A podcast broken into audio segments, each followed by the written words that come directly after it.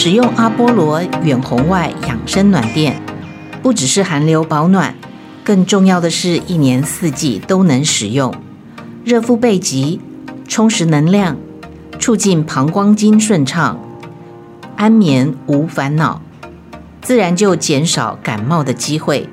值得投资的阿波罗远红外养生暖垫，回购率第一名，用过就离不开它。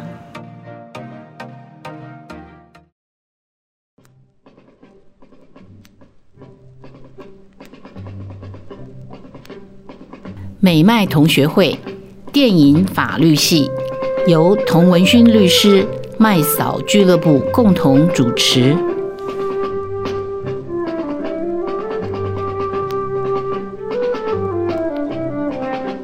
大家好，我是童文勋，我是麦嫂，我是卢卡。好，我们今天来讲一个呃，很多人看了会这个热泪盈眶的，甚至在。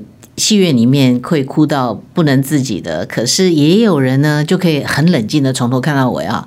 就这个这个电影叫做《父亲》，然后我觉得安东尼·霍霍普金斯，我们私底下开玩笑说他不应该再参赛了哈，那个把奖让给别人吧哈。其实他只有拿过两次奥斯卡金像奖的最佳男主角的这个荣誉啊。对对，当然他他拿过终身那个荣誉奖了吗？没有，还没还没有嘛哈。呃，可是他也是成龙拿过哎，我觉得这件事情真的很奇怪哦，那个是非常不名誉啊。奥斯卡这脑袋有洞哦。Anyway，就是呃，人都会变啊。好，他八十几岁了，我我觉得这个台词本身，我觉得就是非常经典了。甚至他会不会是导演让他任意发挥，没有跟着台词来走？可是这个场景的转换，我们也不要剧透太多。就是很多人看了我，我到目前为止看到朋友去看过《父亲》这个电影的，没有负评，只是每个人有不同的角度来解读。有人认为那是惊悚片，有人认为说那是其实就是对于一个特殊的病症哈，就是帕金森氏症到后来它会发生的种种的问题。那到底有没有女婿真的掌，就是打他巴掌？好，或者是用言语来霸凌他的这个过程，不知道。但是有一个主轴确实发生，就是他跟大女儿住在一起，然后他完全忘记了那不是他的公寓，他自己的公寓。然后他记得他有两个女儿，可是母亲的角色是不存在的，对不对？相片里面只有爸爸跟两个女儿的相片。然后我看到中段，就是确定一件事情，就是小女儿已经去世了。然后大女儿一个人要扛起照顾父亲的责任，到最后她把父亲带回来家里，结果她自己的婚姻就毁灭了，离婚了。那有一天她找到真爱，她要从英国到法国去住，她终于痛下决心要把老爸爸送到疗养院去。这个过程的挣扎，我觉得我在看到第二幕的时候，发现说，哎，这不是王冠的女主角吗？他就是好像非常善于处理这种非常压抑的情绪的这样的一个角色，他真的很不简单，非常不简单。然后我回去追才知道说，诶，原来他是二零一九年的奥斯卡金像奖的最佳女主角，对，而且也是演女王，对，真的是在这个电影里面大家都在飙戏哈。所以来吧，这个麦嫂来跟我们谈一谈，呃，你的父亲也去世了哈。对，我父亲也去世了，所以我们在进这个剧院的时候，其实心里都有准备，哈，就是会被触碰到我们其其实内心最脆弱的那一块。真的，我真的只要想到那情节，我到现在其实还有点哽咽了哈。嗯、那因为其实阿兹海默症对我们所有的家庭来说，都是一个不定时的炸弹，嗯，尤其是什么时候来你不知道，而且它一旦发作之后不可逆，没药救了。然后刚好我们前几天跟郑医师有才讨论过这个并发原因，就是你们麦嫂俱乐部的节目讨论过这个原因。是，然后因为我们跟专业医师讨论嘛，他有提到说有可能是遗传哦，有可能是他是糖尿病患者，因为其实我们现在都是在鼓吹用一个减糖的生活方式，因为它会降低你身体发炎嘛，嗯、所以它可能是脑部组织的一个发炎，然后这个。阿兹海默症还有一个状况是这样，就是他可能本身呢，他的性格脾气也有关。好，可能他的压力比较大，睡眠比较不足，然后可能比较不喜欢动脑的。嗯哼，好，所以很多老人家到最后都是打麻将在复健，他怕自己失智啊哈。然后再来呢，就是说他的生活方式啦，就是他可能足不出户，不喜欢运动，这些有可能都是成因。那当然是一个详细的分析，再去看我们的节目了哈。但是我只能在观影过程当中，为什么我百感交集？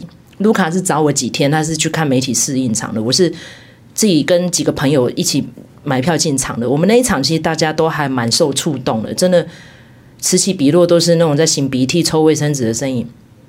然后让我最难受的是，那个爸爸突然发现。女儿要去巴黎了，嗯，他就整个眼眶都是泪。他说：“嗯、那我呢？”我就想要说，其实我我我印象中的我爸爸，因为其实是很年轻的走了，因为他那时候他是警察嘛，然后他身体比较操劳，所以他肝癌走的。但是我的奶奶就到九十几岁才走，嗯，然后他要走之前半年，他突然就有一个淡忘，就觉得我爸有去找他，因为我们瞒了。奶奶十几年没有告诉他爸已经走了，不想让他伤心。因为我爸走的时候，那时候我阿妈已经八十岁了，然后怕他痛苦，所以我们都骗他。因为我们住台北，但是我阿妈在南部。然后每次我就说：“爸爸在播影啊，行不行？”我讲：“开播应该去尊，就顾无看到伊啊。”你要跟恁爸讲。不啊，吼，我们只会使搁活几回，你也叫伊紧找时间回来，啊，恁无闲叫恁爸给回来，他就很想我爸。嗯。因为我爸其实自己有讲，他们家五个兄弟，然后我阿嬷是很早就守寡了，所以他很辛苦的把五个孩子养大的，然后没有女儿都是儿子，然后我爸是排行中间的，然后小时候比较不喜欢读书，因为我爸就是就漂配就 N 倒哎啦，然后其实他如果年轻的时候真的还不输秦汉呢，我说真的。所以他才可以拐到我妈，我妈常常这样开玩笑，因为我妈是个护士。然后后来呢，他去考那个演员学校，但是又不够高，所以他没有确评中选。后来他就去考警察专校，然后就算是高分考上。因为我爸很会唬烂，那时候他就国文很厉害，所以他就可以唬烂成一大堆，很会写很多什么国父思想。哎，他对，就是那个样子。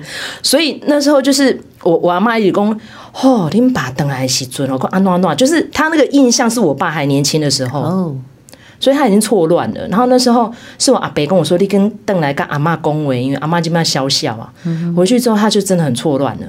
他说：“哦，恁爸哦，个就派，个骑着欧多拜，有个炸物件我食呢。哦，嗯、我个伊讲话讲偌久偌久，我讲啊你伊讲啥？因为他那个台语已经有点咬字不清楚，一波脆气啊嘛。然后后来发现，其实他真的还蛮严重的，因为其实郑医师有分析几个阶段。第一个，他会 lost in time，就是他会时间搞不清楚。嗯所以在电影里面看到那爸爸一直在找手表，没有？他不知道现在是白天晚上啊。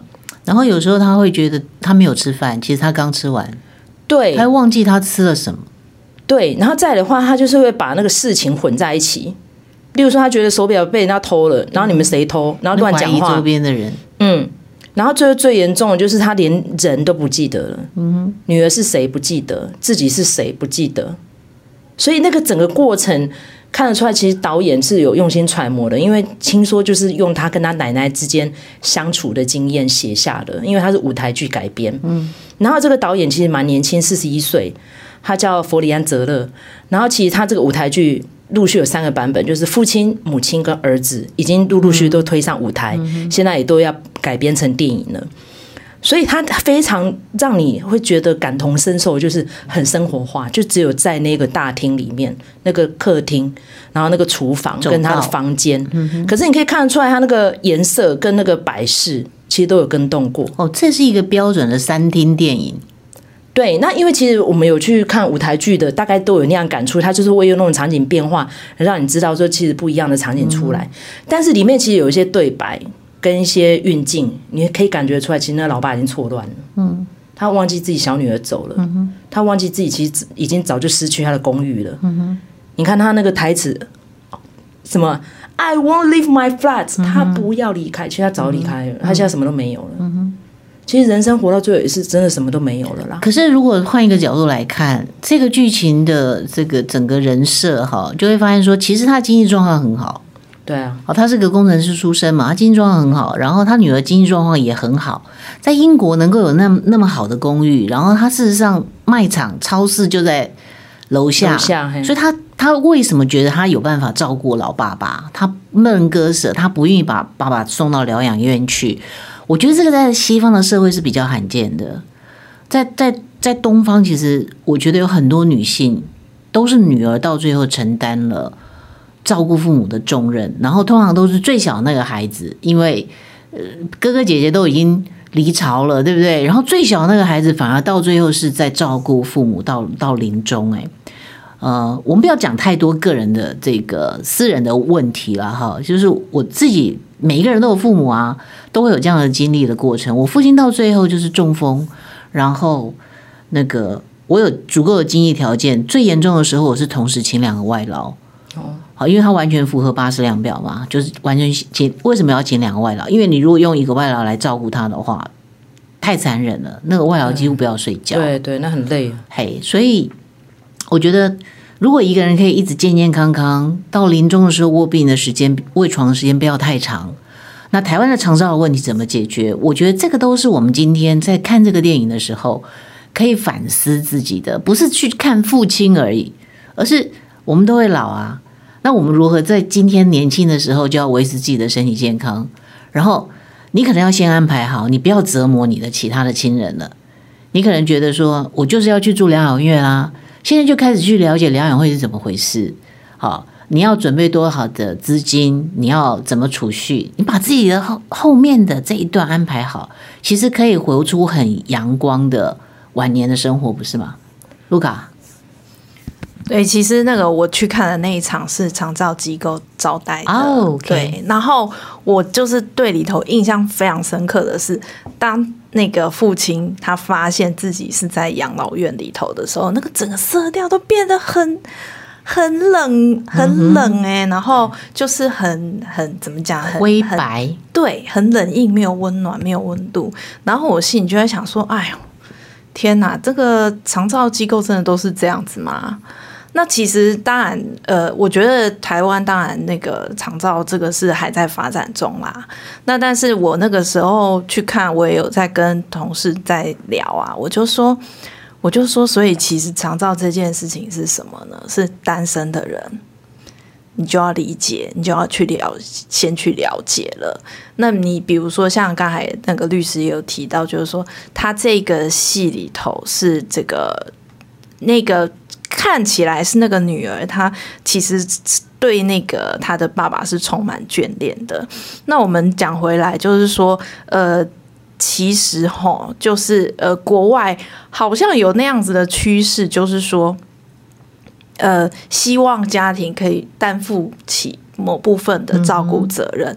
那如果说以台呃台湾来讲的话，或者是说呃亚洲社会来讲，似乎这个重担一直是落在家人身上的。嗯、那所以现在单身的人越来越多。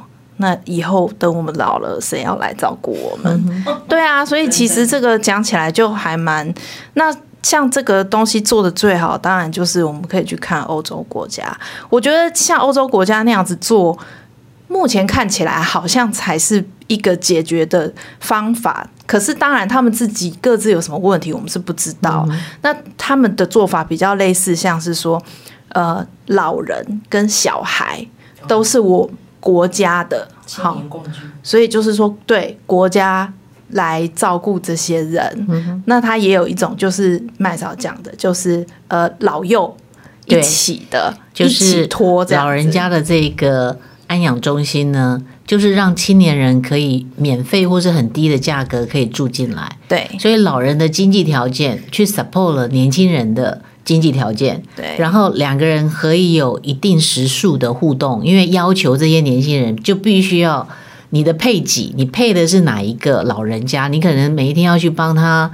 做做家事啦，或是陪他聊天，这样子就是一个很好的互动，让你晚年的时候可以老有所依。对，而且我甚至有知道一个例子，我觉得还蛮有趣的，就是有一阵子我们不是说欧洲有难民潮嘛，嗯哼，然后他们就让难民去照顾老人，嗯，然后呢，老人干嘛呢？教他们德语。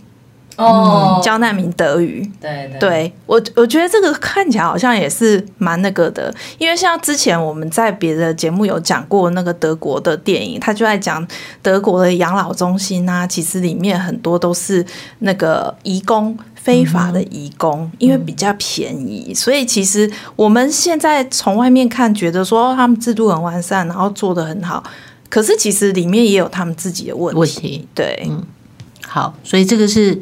放到我们其实常常从电影上面可以看到，我们应该要值得警醒的，就是及早做准备啊，或者是说知道自己国家在这个制度上面的不足的地方，或者其实我们可能本来做的也不差，因为其实就是家庭来承受这个这个长照的这样的一个责任，但是当人口越来越简单，好，那。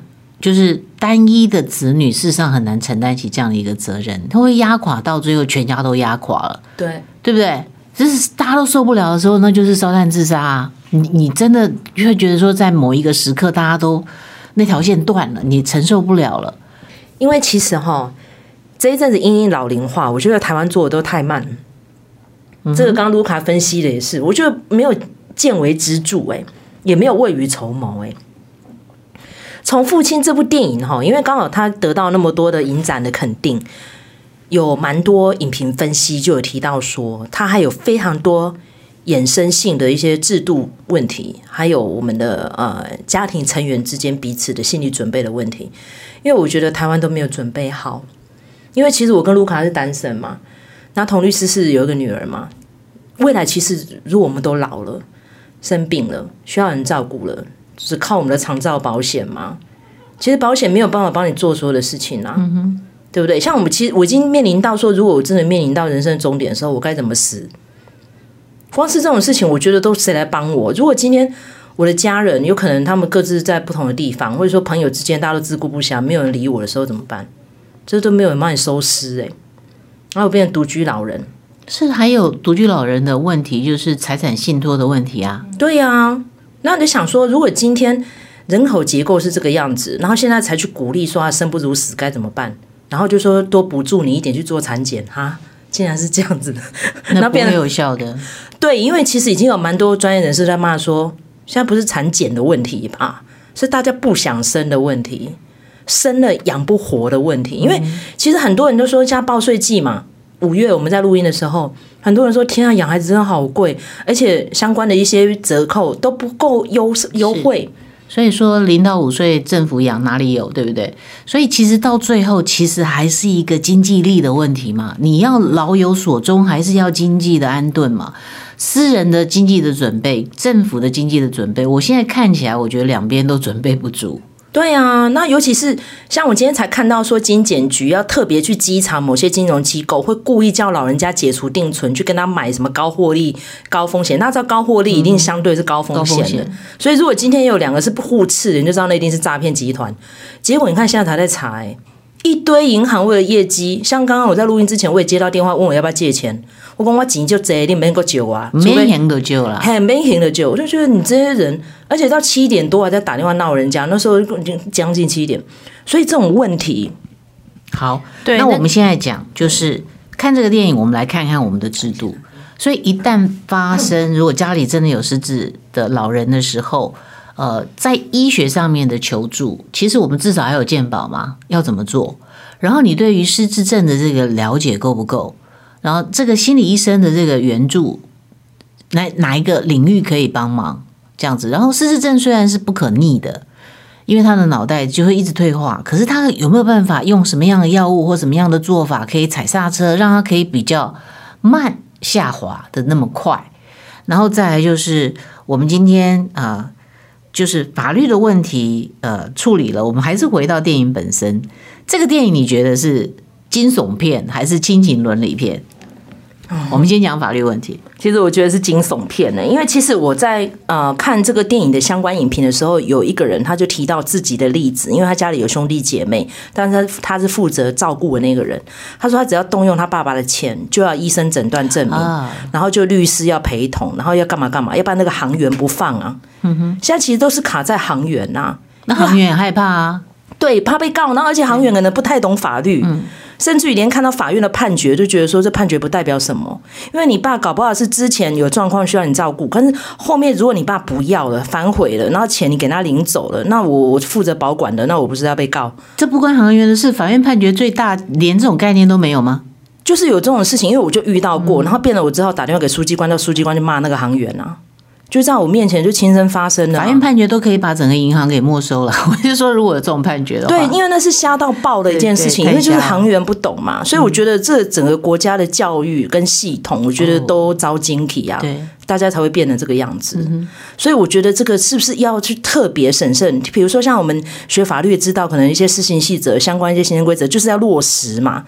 要不然你看，像你凭什么？你什么本事可以坐在那边当行员？你管大家的钱财，耶，那是多严重的一个责任。结果你就去叫老人家解除定存，这种事情为什么不用追究呢？到现在金管会才说要追究，那不是莫名其妙吗？嗯、你看之前他发生过那个什么次贷风暴，因为银行给行员压力啊。对啊，次贷风暴才刚发生过，然后阴见不远，现在又开始了。嗯、然后之前制造那么多卡奴出来，不都是你们银行去鼓吹的吗？所以我觉得真正有权利的人都不知道怎么善用他的权利，甚至于没有尽尽到应尽的义务。嗯，这是很严重的。那个讲到那个银行的钱拿去买保险这件事情，我大概有我有一个就是还蛮要好的那个保险业务员，他就讲啊，他们有一种叫做。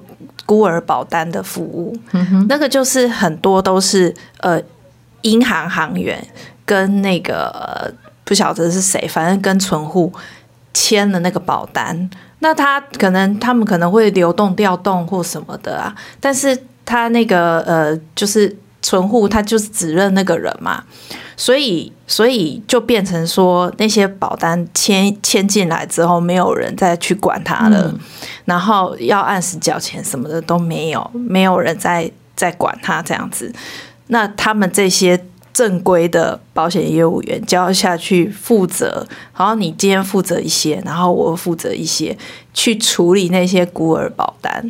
所以他就是跟我说，就是如果你要买保险的话，你还是要跟保险业务员买。你不要跟银行员买，因为他不会帮他做你后端的因为后面没有服务啊，他他赚走了那个业绩业绩，可是他并没有提供服务，没错。所以其实，呃，我们讲法律的安排或是经济的安排，投保是一个安排吧，对不对？所以不要老是就是说保险业业务员来找你的时候，你就说面啦，就让他吃面哈。有时候还要想想你的资产的规划，确实应该要做好提前的这个布局，然后。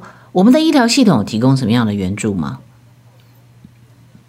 我我其实也不是很清楚，但我大概只知道就是失智症要去看精神科，嗯、我只知道这个而已。精神科好，对，对对。然后其实他可能会有易怒的问题。如果说最近爸爸妈妈有点欢欢哈，然后易怒，然后可能你就要警觉，你要有足够足够的关心，就是说爸妈不是不会老哦。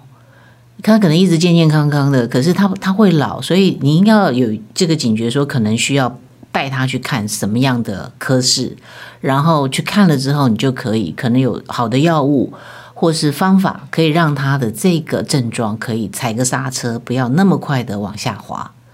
然后当然，如果还有兄弟姐妹可以分担这个责任，大家也不要推脱哈。有时候有时候这个有人出国了，然后出国人就好像。放野马了，他就完全不管了，把事情就丢给在台湾的这个兄弟姐妹，那也就认了吧。我是认为说，啊，父母就是自己的父母，你能够一直陪他到老，其实是很幸福的。那尾巴这一段如果走的有点坎坎坷坷，那也是一个过程，总比你可能心里觉得有愧疚，然后你躲到天涯海角去，心里躲不过你自己。啊，这样想可能就会舒坦一点吧。哈。对啊，你看他其实最后，嗯，女主角就是不得不把爸爸放到养老院去，然后他就跟他第二任先生住在巴黎。我觉得换成我是这个女主角，我会这样做，因为到底还要拖垮多少人？嗯、所以里面一直有那个经典台词，就是安东尼霍普金斯得到一个讯息，就是因为他那个脸一直换来换去嘛，我们就不要爆太多梗。嗯、你到底是还要活多久？嗯，你还要害你女儿到什么程度？我觉得讲这个真是字字如针，就戳在他的心里面。然后最后就是被掌国嘛，所以我一直觉得是他良心在打他自己。但是其实有人告诉我说，其实不是哦。你看那些男人的脸换来换去，有可能其中一个打了他。嗯，所以每个人解读都不一样。所以我觉得这部电影如人饮饮水啦。嗯哼，冷暖自知。我真的是鼓励大家进去戏院看。好，所以呃，人其实必有一死哈。可是最后能够走得很有尊严，那就要靠平常年轻的时候你很健康的时候的安排，经济的安排，然后你对于这个病的这种足够的呃认知跟尝试，然后遇到问题的时候如何寻求援助。诶，遇到问题的时候再去保险已经来不及了，没有办法买保险了，所以可能之前的这个保险也需要跟保险业务员好好的聊一聊，你怎么样做一个 package。对，那而且我觉得现代哈那么多的工具，大家真的平常要做功课。像失智症的早发原因还有一个就是你已经停止动脑了，然后你用你的情绪来主宰你的生活，嗯哼，那样也容易失智哦。对，所以呃，维持呃朋友或是跟呃亲人的互动，然后有时候打打麻将，可能也是一个不错的动脑的方法。对啊，对啊。好，那我们就下一集见，下次见，拜拜。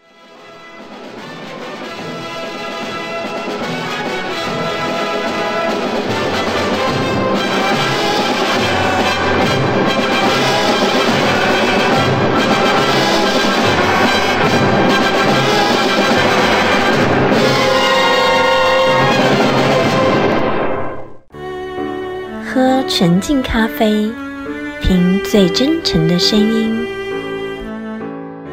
口感香醇，把人生的甘甜、酸苦完美搭配，跟人生和解，跟自己和解。纯净咖啡，让心灵纯净。支持 We 点 TW，喝好咖啡。请至官网搜寻或来电零二八七九一九零一零，由专人为您服务。